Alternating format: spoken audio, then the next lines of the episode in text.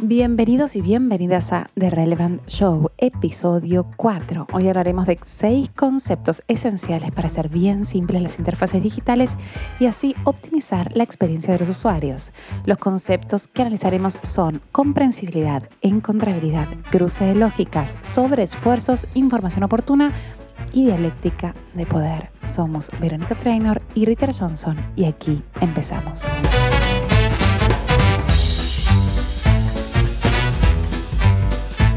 Estimadísima Vero, ¿qué tal? ¿Qué tal?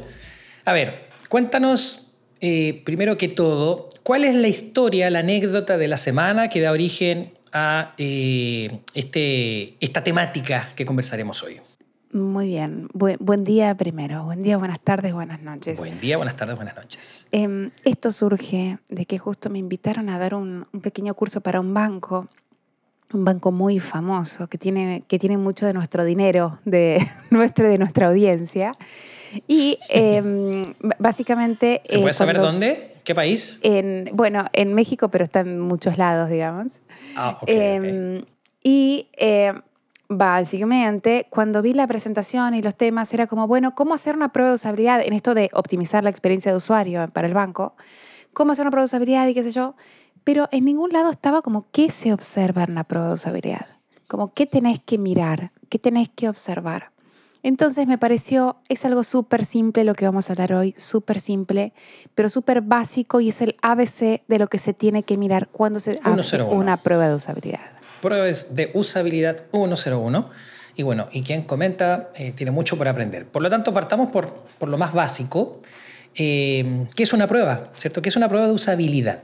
Bueno, una prueba de usabilidad. Acá esta es la, esta es la perla básica. No es de utilidad, sino usabilidad. Este error que te lo digo acá y que vas a decir, pero oh, es súper obvio, súper obvio.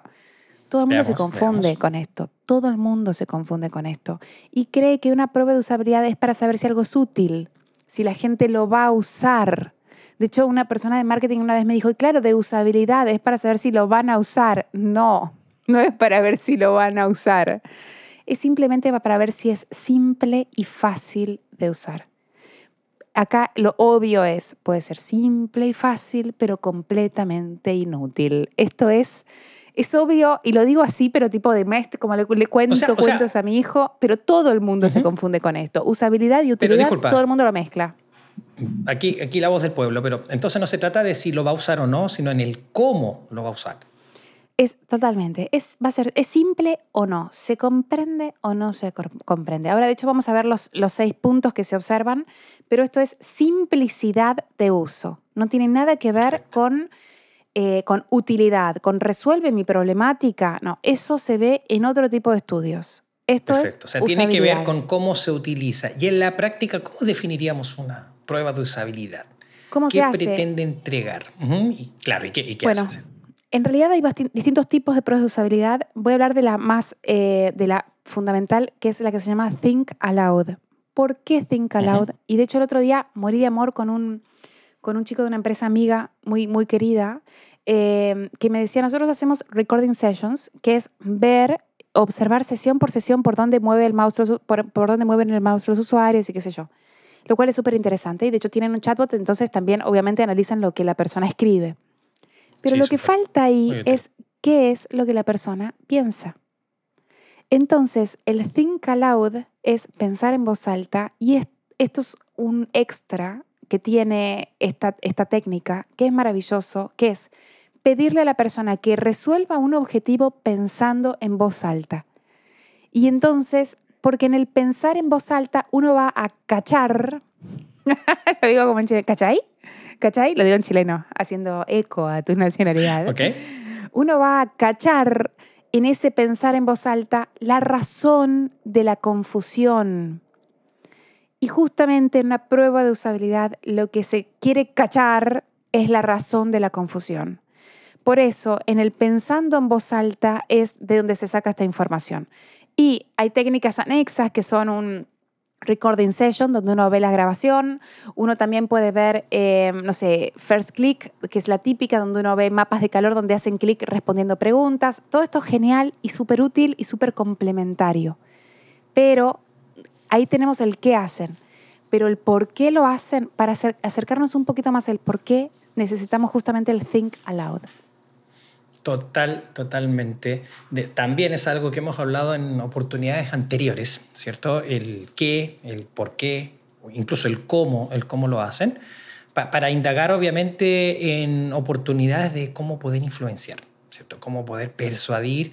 De, de eso se trata al final del día.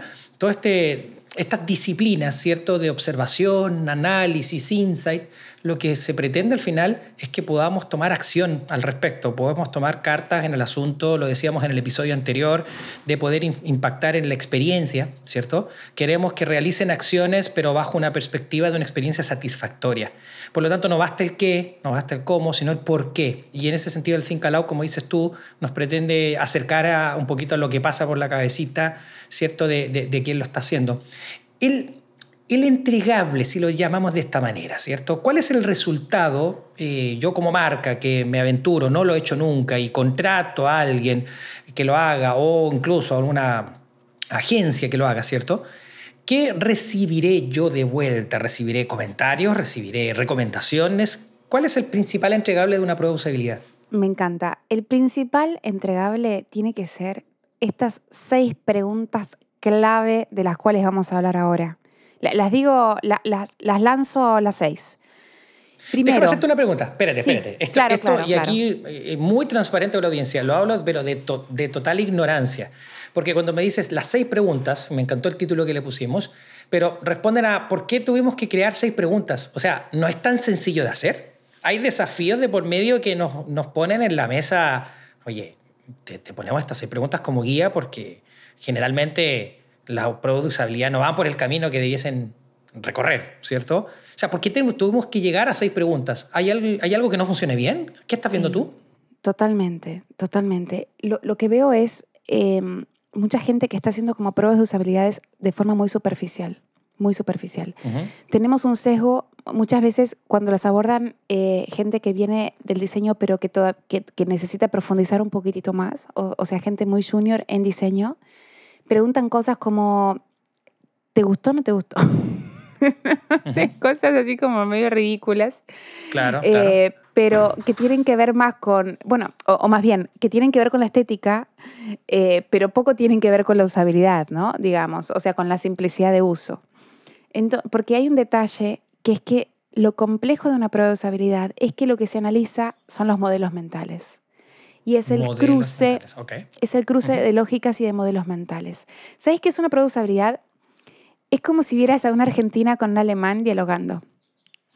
Y el alemán tiene una forma de pensar, una, forma, una expectativa y una, una, expectativa de todo, ¿no? Tipo, ah, estos son los pasos para hacer esto. Y una mujer argentina tiene otros pasos en la cabeza. Total. Para hacer las cosas. Lo sabemos perfectamente todo esto. Entonces, cuando interactúan, es muy loco porque la mujer argentina está esperando una cosa, el hombre alemán está esperando otra cosa. Esto es una eh, relación de pareja, ¿no? Digamos. Y ahí hay un cruce de expectativas, pero de la hostia. No, pero de la hostia. Pero eso que estás diciendo, perdón, es que eso es que estás diciendo es, reconocer algo muy obvio, ¿cierto? Pero que no es de conocimiento común, de que el individuo simplemente es resultado de, de, de, una serie de factores que van desde su genes, su genética, su, su, crianza, su formación, pero también el contexto que lo rodea. ¿Vale? Eh, la sociedad, ¿cierto? La cultura. Entonces, todo eso termina por influenciar incluso en el por qué una persona hace hay cosas casi instintivas y de lo que ha hecho toda su vida, de hábitos, etcétera, de rutinas, que lo hace responder de cierta manera a ciertos estímulos, ¿vale? no, no, totalmente de acuerdo contigo. Es que mira, el otro día lo, lo hablaba hablando de esto de la interculturalidad, lo que pasa es que justamente entre la máquina y el humano hay interculturalidad, porque el humano tiene una cultura y la máquina tiene otra. en realidad que es un cruce de culturas, ¿eh? eh pero hablaba con, con, mi vecina gringa eh, que arma pautas de convivencia en, en, organizaciones y me decía, bueno, por ejemplo, es importante la puntualidad. No sé, para mí es importante la puntualidad, ok, pero ¿qué significa puntualidad? Porque para algunas culturas puntualidad es más o menos 10 minutos, para otra cultura, o sea, ¿qué significa puntualidad para cada uno? Cruce de culturas. Lo mismo pasa en el vínculo entre el humano y la máquina. Es lo mismo. La forma de pensar del humano es una, la forma de pensar de la máquina es otra. Porque en realidad en, la interacción que genera la interfaz hay una personalidad. Se genera ahí una persona, se generan gestos gestos que pueden ser interpretados por la persona como groseros, como, como hey, ¿qué, ¿qué es esta cosa? Eh, no sé, ¿qué me- esta sí, prepotencia total. de la máquina. ¿Qué es esta prepotencia? ¿Qué es esta Total. grosería? ¿Cómo que cerró acá? ¿Qué es esto? Como si alguien hubiese cerrado la puerta, ¿no? Me cerró la ventana, ¿viste? O sea, hay, hay una interpretación ahí del humano y hay una casi una antropomorfización de la máquina, pero definitivamente hay una construcción de una personalidad. Entonces, acá hay un cruce de culturas. Esto es lo que se analiza en una prueba de usabilidad. Es profundo y, es- y esto es a lo cual tiene que llegar un analista de una prueba de usabilidad. Lo, lo, lo a seis puntos. Sí, sí, dime. Exacto. Por lo tanto, llegamos a, a seis grandes preguntas que realmente lo que nos importa son las respuestas, ¿cierto? Las respuestas que necesitamos de estas seis preguntas clave para, ¿cómo podríamos decirle? Una prueba de usabilidad mm, exitosa, una prueba de usabilidad eh, eficiente, bueno, sea como sea. Exitosa. Es para sí. llegar a una de usabilidad. Útil. que- útil. ¿Es útil o no es útil? Hagamos una prueba de usabilidad de la prueba de usabilidad. Claro. a ver si es útil evaluemos, o no. evaluemos si nuestra prueba de usabilidad eh, es útil para algo. A ver, bajado a seis temas, eh, lo, lo digo rápido y ahí vamos a ahondar en cada uno. Es, primero, ¿por qué las personas eh, comprendieron o no comprendieron algún concepto? O sea, y con respecto al concepto nos referimos a, ¿entendieron el concepto de qué se trata el sitio, de qué se trata el producto, de qué se trata el servicio? Y después las pequeñas cosas, ¿entendieron? ¿Comprendieron de qué va esto? ¿Comprendieron? O sea, acá hay comprensión, comprensibilidad. Perfecto. Lo segundo es- Número uno. Dos. es- U- número uno es, eh, ¿comprendieron o no comprendieron? Y si, si no comprendieron, ¿por qué no comprendieron? Ujú. Tema uno del reporte, digamos. Ya como nos vamos al reporte, ¿qué tendría que comprender el, eh, con- contener el reporte? Segundo, encontrabilidad. Es, la información clave resultó clave de, eh, fácil de encontrar, sí o no, y Exacto. por qué. Pero acá es encontrabilidad, porque puede ser que una etiqueta se comprenda perfectamente, simplemente que esté ubicada abajo de un scrolling y en realidad el diseño no tenga pistas que le diga a la gente ahí tenés que hacer scroll, entonces simplemente la gente no lo encuentra, ¿sí? Entonces, segundo tema, encontrabilidad. Tercer tema es la secuencia y las lógicas. Las personas se traban, se, se traban o no se traban en la lógica. Ahora lo vamos a ver más a, más a detalle. La, la cuarta es, ¿implicó un esfuerzo extra? ¿Le implica a la persona recordar un dato? ¿Le- ¿Esto implica algún esfuerzo cognitivo o mecánico que se podría eliminar? ¿Sí? ¿Cuál es ese esfuerzo? ¿Por qué resulta un esfuerzo para la persona? Perfecto. La quinta es, ¿por qué infor- eh, faltó información clave? O sea, la, pregu- la pregunta es, ¿faltó información clave? ¿Por qué? Pero información clave en el momento oportuno. O sea, por ejemplo, uno está en la página de vuelos o comprando algo sumamente caro y necesita que en la misma página esté la información del detalle del precio y del detalle de los productos. Si esa información no está, puede ser que la persona no, no compre porque la información no está mostrada en el momento oportuno. ¿sí? Y la última, que es la terrible, es cómo resultó la dialéctica de poder. Este es un La poco dialéctica de poder. La dialéctica de poder humano-máquina. Tengo curiosidad. ¿Cómo es Llega- llegaremos a que nos explique qué es dialéctica. Pero bueno, Muy bien. vámonos. Ahí te tiré las seis para que vos me hagas todas las preguntas que quieras. Bueno, no. Hagamos, va- vol- volvamos entonces, vámonos a la, a la primera, eh, a la primera, perdón, eh, que, que establecías como la pregunta de la comprensión, ¿cierto? Indaguemos un poquito más en ello, ¿qué, qué esperamos obtener de este punto? Creo que acá lo clave son los términos endogámicos. Y a esto me refiero a tecnicismos que tienen las empresas hacia adentro y que creen que las personas de afuera, eh, para las personas afuera esto es súper obvio, pero no. Y acá me acuerdo, perdón, necesito contar esta anécdota, un, una, un e-commerce de autobuses en México hace muchísimos años que tenían, eh, era, la gente podía comprar, ¿vi- ¿vieron esto de que uno puede comprar ida, o, o sea, solo ida o ida y vuelta? Claro. Eh, en lugar de ida y vuelta, ellos tendrí- tenían, eh, creo, creo que decía simple o algo por el estilo. O sea, en lugar de ida Simple o era simple redondo. o una palabra, eh, simple, o sí, tal cual. Era algo parecido. No sé si era simple o redondo o algo parecido. Hicimos pruebas de usabilidad que morí de amor en la estación de autobuses y vi que la señora ponía simple, tipo cuando hacía clic, y le dije, ay, perdón, perdón, ¿por, por qué estás eligiendo simple? Y me dijo, simple, porque no tiene baño. Es más barato, no tiene baño. Wow, morí- mira la interpretación. morí- Ok. morí de amor, morí de amor con la señora. Pero, pero también morí de odio con el equipo de e-commerce que creen que toda la gente entiende su lenguaje endogámico. Yeah. O sea, O sea, es como, esa- o sea, no, lo que te chicos. refieres ahí básicamente es asumir que lo que el equipo interno eh, reconoce como, a ver cómo le llama, Como los términos a utilizar, que, que nosotros reconocemos internamente son los mismos que el usuario, el consumidor finalmente va a no solo interpretar correctamente, sino que lo va a utilizar para decidir, ¿cierto? Fíjate que hay, hay un, un tema interesante ahí, un poquito, si me permites complementar. Hay un libro bien interesante, el CX, CX That Thinks, de Jennifer Cleveland, no recuerdo muy bien su apellido, en donde parte de su libro señala básicamente el sesgo que existe, sesgo ya comprobado con evidencia, que existe eh, respecto a los equipos que se hacen cargo de no solo la usabilidad, sino de los equipos ya mm, que- marqueteros, si los podemos denominar de alguna manera, eh, y que tienen justamente eh, lo que tú estás diciendo, ese sesgo o, el concepto endogámico de creer, esa creencia de que lo que yo pienso es lo que el usuario va, finalmente va a tener. Incluso el libro plantea, eh, no recuerdo lamentablemente los números,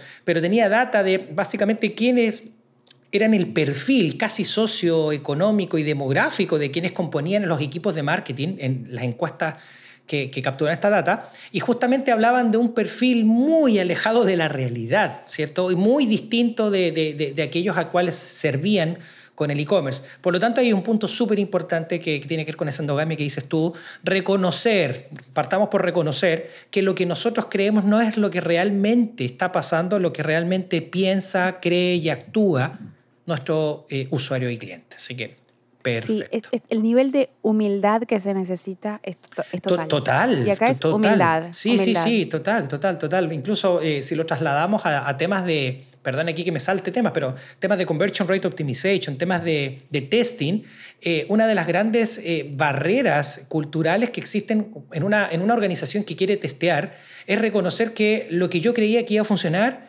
oye, mira, no funcionó. Ese golpe, tal como lo dices tú, de humildad, eh, es, un, es un tema que fricciona, sin lugar a dudas, y que es importante poner en la mesa porque no tiene que ver con plata para tecnología, no tiene que ver con contratar más o menos recursos. Es un tema de asumir ese grado de tolerancia y de que hay ciertas cosas que creíamos que funcionaban de esta manera y no lo son, ¿vale? Total, perdón, necesito hacer un inciso teológico, pero necesito hacerlo. O sea, estaba dudando de, de hacer esta, esta Inception, pero voy a hacerlo. Bueno, esta Inception, esta, esta mm, inserción. Eh, es Martín Lutero, conocido como el, el monje de los mercados, eh, para hacer la traducción de la Septuaginta, ¿no? Asumo, de la traducción en griego al, al, al, al idioma alemán, digamos, lo que hizo fue ir caminando por, eh, por los mercados para entender cuáles eran las palabras que usaba la gente. Y en función de eso hizo la primera traducción con el lenguaje de la gente. Qué fascinante. O sea, y esto es lo mismo, es en lugar de ser el monje de los mercados, que seamos, eh, no sé, digamos, los, los diseñadores de los mercados, Sí. básicamente. No sé, es como, es como, como que casi como sentido común que deja de ser común. Sentido común que deja de ser práctica común, ¿cierto? Es, que- es que tan obvio, quiero, yo quiero llegar contigo y tengo que asegurarme de hablar tu idioma. eh, no, no solo en el sentido lingüístico, sino también en la manera en que tú entiendes e interpretas. Y ese ejercicio es saltárnoslo simplemente por, ese, por esa soberbia involuntaria de creer que sabemos de antemano. No, no, fascinante, no, fascinante, muy, muy buen punto. Oye, pero vamos avanzando con las seis preguntas, vamos recién en la primera. claro. Vamos- vámonos con la, con la segunda, la encontrabilidad. Bueno, encontrabilidad es si es fácil o no de encontrar. Y acá la técnica que se usa, en realidad, eh, o sea, con la cual se puede complementar el Think Aloud, porque acá sí está bueno tener métricas y el Think Aloud no da métricas, es cualitativo profundamente. Algo súper fácil son los, es el First Click. Ahí pueden googlear First Click. Y son unas encuestas interactivas donde les dices a las personas, a ver, si quisieras, no sé, cambiar la fecha de tu vuelo, ¿dónde harías clic? Y ahí la gente va haciendo clic en esta encuesta interactiva y después ves el porcentaje de acierto y el porcentaje de desacierto. Lo maravilloso es que ves dónde hace clic la gente que desacierta, básicamente. Y algo maravilloso también es que por ahí puedes tener tres mockups distintos y puedes mandar un mockup a 3.000 personas, otro mockup a otras 3.000 y otro mockup a otras 3.000. Y podés cotejar el porcentaje de acierto, o sea, las mismas 10 preguntas se las mandás a los tres grupos y podés experimentar y cotejar el porcentaje de acierto de cada uno, a dónde se equivocan y algo más. Podés cotejar cuánto tiempo tardan en responder. Total. Fíjate que lo que me parece interesante de lo que estás diciendo, perdón, es que justamente se trata de una prueba que, que persigue indagar en cómo el usuario actúa respecto a preguntas o acciones concretas que necesitamos puedan realizar. ¿Por, qué lo comento? Porque incluso desde el mundo de la analítica digital hoy día existen técnicas que, no son exactamente lo mismo, no pretenden responder necesariamente esas preguntas, pero hablo de aquellas técnicas como el heat maps, como session recording o el, como decías tú hace un rato, básicamente la grabación de la sesión, que, que de alguna manera sí ayuda a poder tener ese acercamiento de qué es lo que hace un usuario apenas llega al sitio. Eh, el punto es que en ese contexto, que es mucho más masivo, o sea, en ese sentido ganamos escala, eso es un buen punto, pero el contra es que, claro, desde el punto de vista de la investigación, carecemos de esa estructura de preguntas concretas que sí tenemos en, la prueba de usabilidad y, que al mismo tiempo nos impide saber cuál es la intención del usuario. Si el, el usuario llegó al sitio, sobre todo un portal, ¿cierto? considerando los distintos grandes sitios que hoy día nos encontramos, detectar básicamente cuál era el propósito e indagar eh, si lo encontró o no lo encontró. Con estas técnicas de analítica, si bien es más masivo, un poquito más complicado. Por lo tanto, ahí siento que la prueba de usabilidad eh, hace, hace un alcance mucho más ajustado a esa, a esa respuesta que estamos buscando, ¿no? Totalmente. Es que está buena esta palabra que decís de intención, porque, claro, o sea, en un recording session no sabes la intención de la persona. Exacto. en, en, cambio, acá en la usabilidad sabes la intención porque le pedís que logre e, algo. Exacto, claro. y, encima le, pedís que piense en voz alta. Y en un eh, first click, la intención es muy clara porque tiene que responder la pregunta específica que le hacemos. Entonces es, maravilloso, es maravilloso. Con, esta, con estas técnicas se complementa el Think Aloud. Perfecto. Vámonos con la tercera. Eh, trabas, eh, fricciones con alguna secuencia o lógica. Bueno, acá es súper importante porque acá uno entiende la diferencia entre la lógica que tiene la persona y la lógica que tiene la interfaz. Y la lógica de la persona está contaminada o influenciada por, cómo, por, dos cosas fundamentales. Una es cómo usa otros sitios, Porque, por ejemplo, en esto ya es obvio, ¿no? Tipo, la gente usa Google y después entra a cualquier buscador y cree que funciona igual que Google, digamos, ¿no? Porque como que trae ese vicio. Total, total. Em, esto por un lado. Y por otro lado, la gente, a ver, esto me, ha pasado hace muchísimos años cuando, cuando era joven y bella. sigo, sigo, siendo joven y bella, perdón, ¿eh? sigo siendo joven y bella.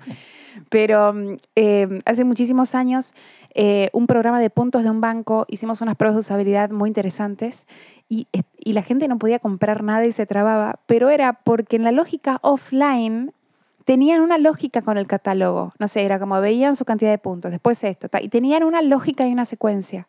Y en el mundo online la lógica era otra. Era no, primero mira, después te, tipo era esta cosa se trababa entre lo que esperaban que pase y la lógica de la interfaz. Esto es fundamental y es un hallazgo de oro en una prueba de usabilidad. Total. E, e, e, es como algo tan sencillo y absurdo como colocar un texto en color azul subrayado y la gente qué va a hacer, le va a hacer clic pensando en una liga. No, no, no, no, no es un clic. Bueno, es exactamente lo mismo. Viene, viene con esa preconcepción de cómo funcionan las cosas, ¿no? Bueno, eso se llama, en usabilidad, se llama, esto que acabas de decir exactamente, se llama affordance y falso affordance. ¿sí? Esto es, affordance es que un elemento interactivo tenga la apariencia de ser interactivo. Huele, se ve, pero no lo es. Claro, y falso affordance es, tengo apariencia de ser interactivo, pero no soy. Entonces genero que la persona cometa un error. El problema es que estos errores generan que la persona desconfíe del sitio. Entonces es muy importante que un banco, por ejemplo, en este caso, saque los falsos affordances de todas sus e-, interfaces. Ese modelo mental pierde fluidez. Totalmente. O sea, pierde, pierde esa dinámica que estás esperando porque ya obligas al usuario a tener que reformatear su cerebro. Ah, mira, esto no es como generalmente pensaba que funcionaba. A ver, vamos a aprender. Y hay una capa adicional que obviamente genera fricción. Total. Total. Y, justamente, en línea con eso, eh, uno, dos, tres, cuarta pregunta, eh, tiene que ver con el esfuerzo adicional, ¿cierto? Total. El esfuerzo, y acá me meto con, eh, con, con, las heurísticas típicas de Nielsen, ¿no? Es tipo, le, hacemos recordar a la persona algo que en realidad podríamos decírselo como una contraseña, una cosa O sea, le, generamos un esfuerzo o incluso clics. Hay, que analizar esto igual, ¿eh? Cada caso es único. Pero es, tiene que hacer un clic. ¿Cuántos clics tiene que hacer para llegar a esto? Ojo que si la persona está cansada, mata clics. Tipo, no, no me hagas hacer un clic. Mostrame un resumen de esto. Pling, total, cliff. Total. Fíjate que me, está pasando. Entre, se me buscó entre please y tipo plim. a, mí me está pasando, no, no voy a dar el nombre, pero soy parte de un programa de fidelización, ¿cierto? De, de, una compañía eh, por acá, que eh, soy alguien que acumula muchos puntos, ¿cierto? Para ciertos beneficios. Y, resulta que cuando quiero entrar a mi zona, a mi cuenta, ¿cierto? Para ver el saldo, puntos que tengo, eh, hago, coloco usuario y password, perfecto. Y fíjate que en la segunda página me dice, le hemos enviado un código a su correo. O sea, hay una capa de seguridad adicional que yo no pedí y yo no sé si la merita, pero bueno, no voy a entrar en esos detalles. Tengo que ir a mi correo, ¿vale? Tengo que ir a mi correo, copiar el código, volver y no solo colocar el código, tengo que volver a colocar mi usuario y password. Y eso cada vez que tengo que entrar a mi cuenta. ¿Ok?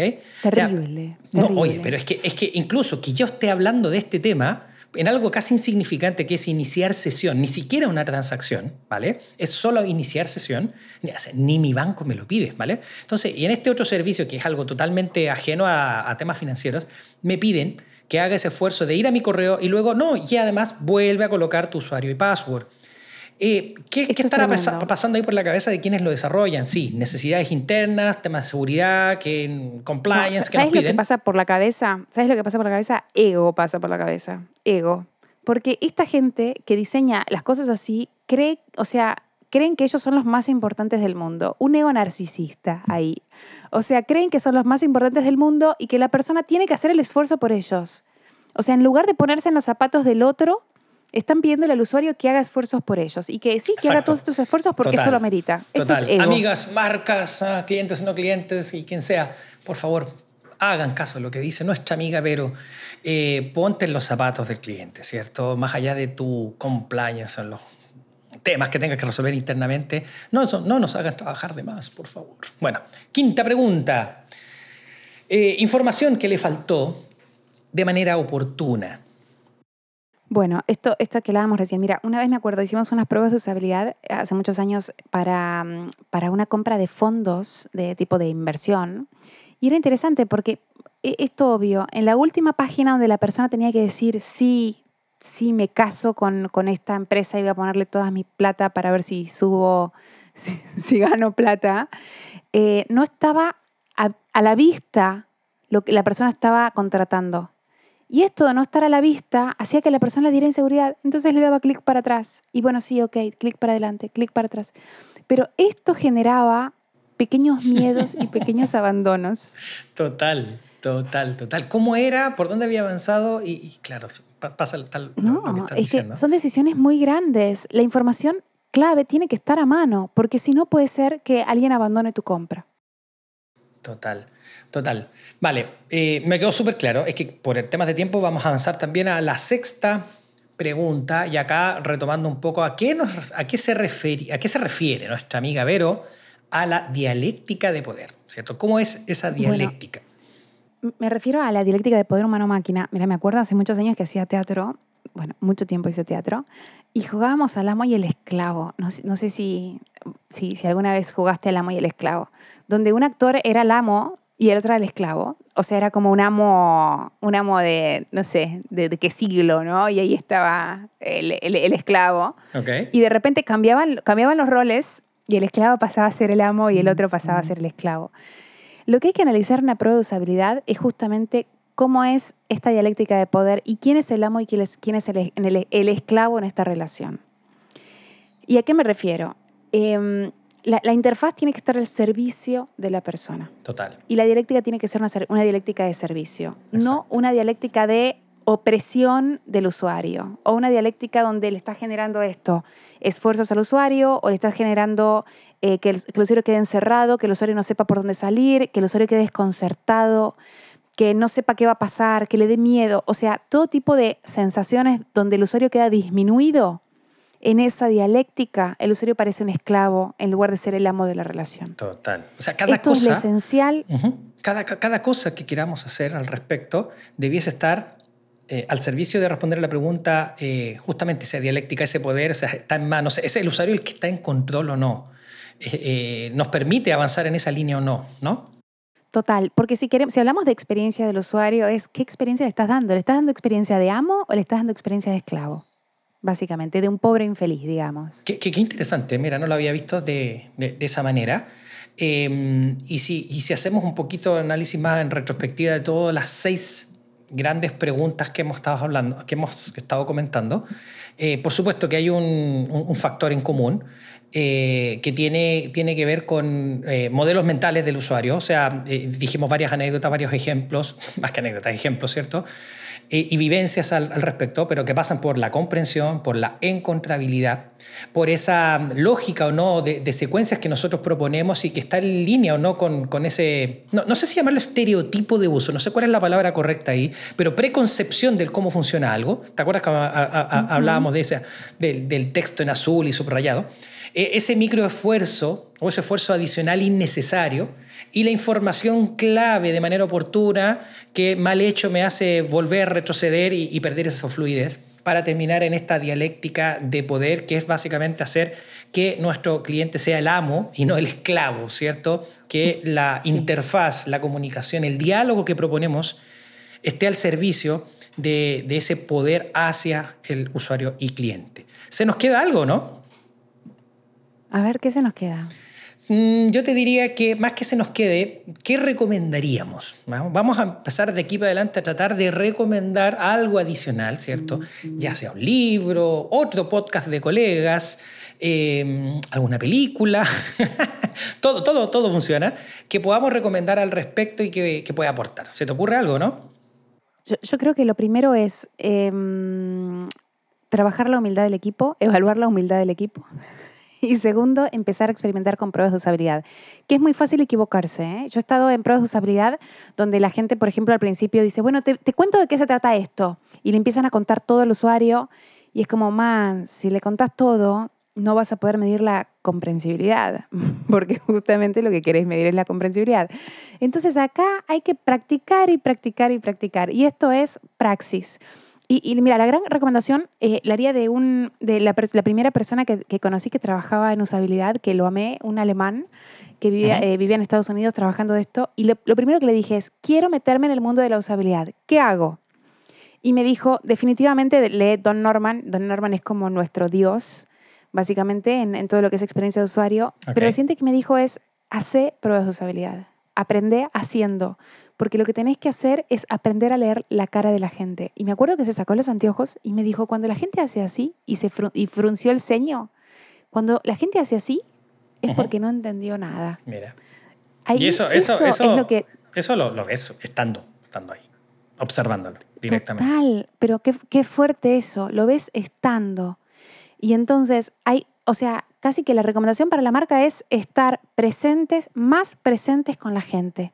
Creo que eso sería, es estar más presentes con la gente. Estar... Esa sería como la gran recomendación. No, no, totalmente de acuerdo contigo. Totalmente de acuerdo contigo y yo quería citar un libro que de hecho ya, ya lo comentamos en el, en el episodio anterior. El libro se llama CX That Sings. Es un libro que me terminé de leer hace poquito tiempo. Me encantó. Yo no soy especialista en, en temas de UX ni mucho menos research, pero me dio una perspectiva para los que trabajamos más en temas de data eh, respecto a este journey, respecto a ese mindset de, del cliente, que obviamente me, hace reflexionar respecto al cómo utilizamos todo eso que vamos aprendiendo en el camino para construir una experiencia más satisfactoria. ¿no? Así que, ah, perdón, y creo que no, no dije el, el, nombre de, de, del autor. Eh, repito el nombre del libro, Cre Creating a CX That Sings, y el autor, o autora en este caso, es Jennifer Kleinehans, Kleinehans, no sé cómo lo digo. Así que lo amazonean o lo googlean y lo encontrarán por ahí, pero totalmente recomendado. Así que querida, creo que terminamos el episodio muy entretenido. Me la pasé muy bien. Maravilloso, espero que, espero que sirva, que sirva a, a todos los que están construyendo una experiencia de, de usuarios más, más humana. ¿Habrá más sido humana. útil? que, que, nos digan, que nos digan, que por si favor, fue útil nos o no. digan. Ok, muchas gracias a todos. Nos vemos en el próximo y por favor sus comentarios en redes sociales si nos quieren aportar, de, de destruir y reconstruir. Así que bienvenidos todos. chào chào bye bye